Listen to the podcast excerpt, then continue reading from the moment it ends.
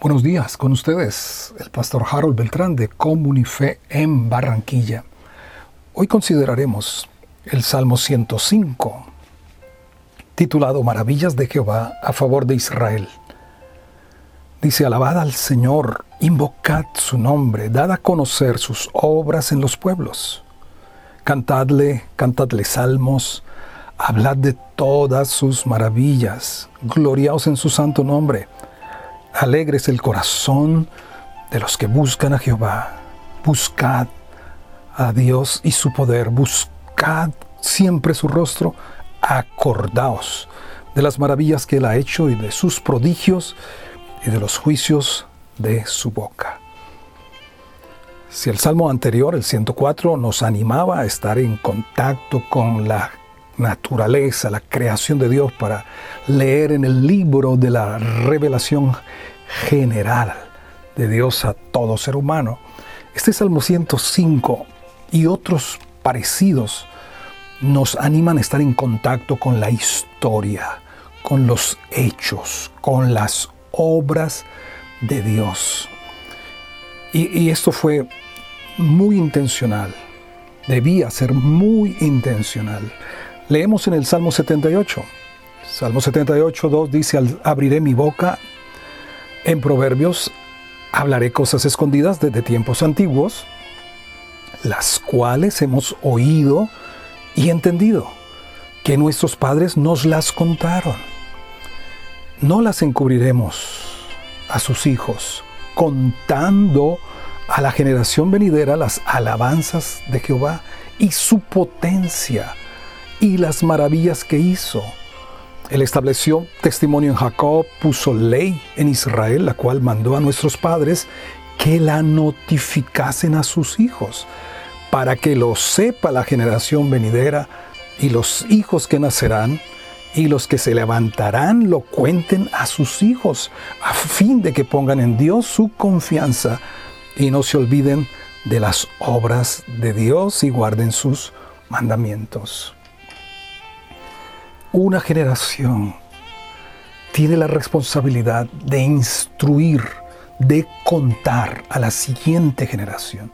Los padres creyentes deben contar la obra de redención a sus hijos. Deben testificar de lo que Dios ha hecho en sus vidas, de cómo han conocido a Dios, de cómo se ha manifestado Dios en su hogar, cómo se formó su familia, de dónde vienen, de dónde Dios los ha traído, de dónde los ha sacado. ¿Sabe que el libro de los jueces es un libro de crisis?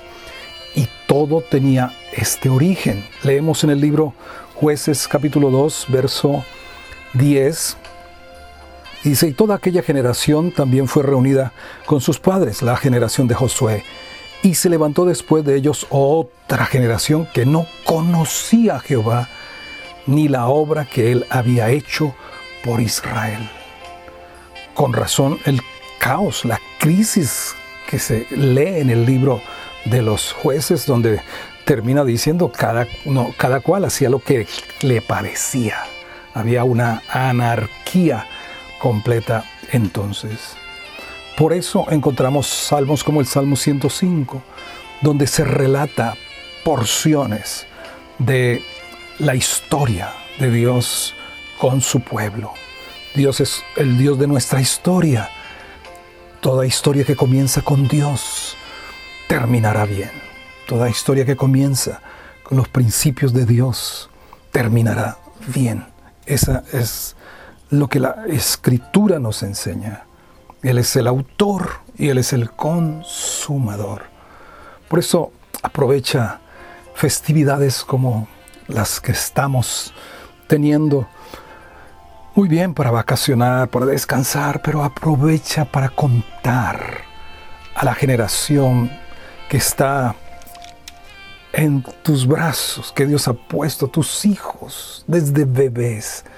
Cuéntales, cuenta lo que la historia de la palabra registra de los hechos del Señor a favor de Israel, pero también de lo que a través de Jesús Dios hizo a favor de toda la humanidad. sabe que se está tratando de reescribir la historia de las naciones, lo cual está debilitando los pueblos, se están borrando las fronteras nacionales y la historia está quedando archivada. Esta es una estrategia de las tinieblas. Hemos de contar lo que el Señor ha hecho por nosotros.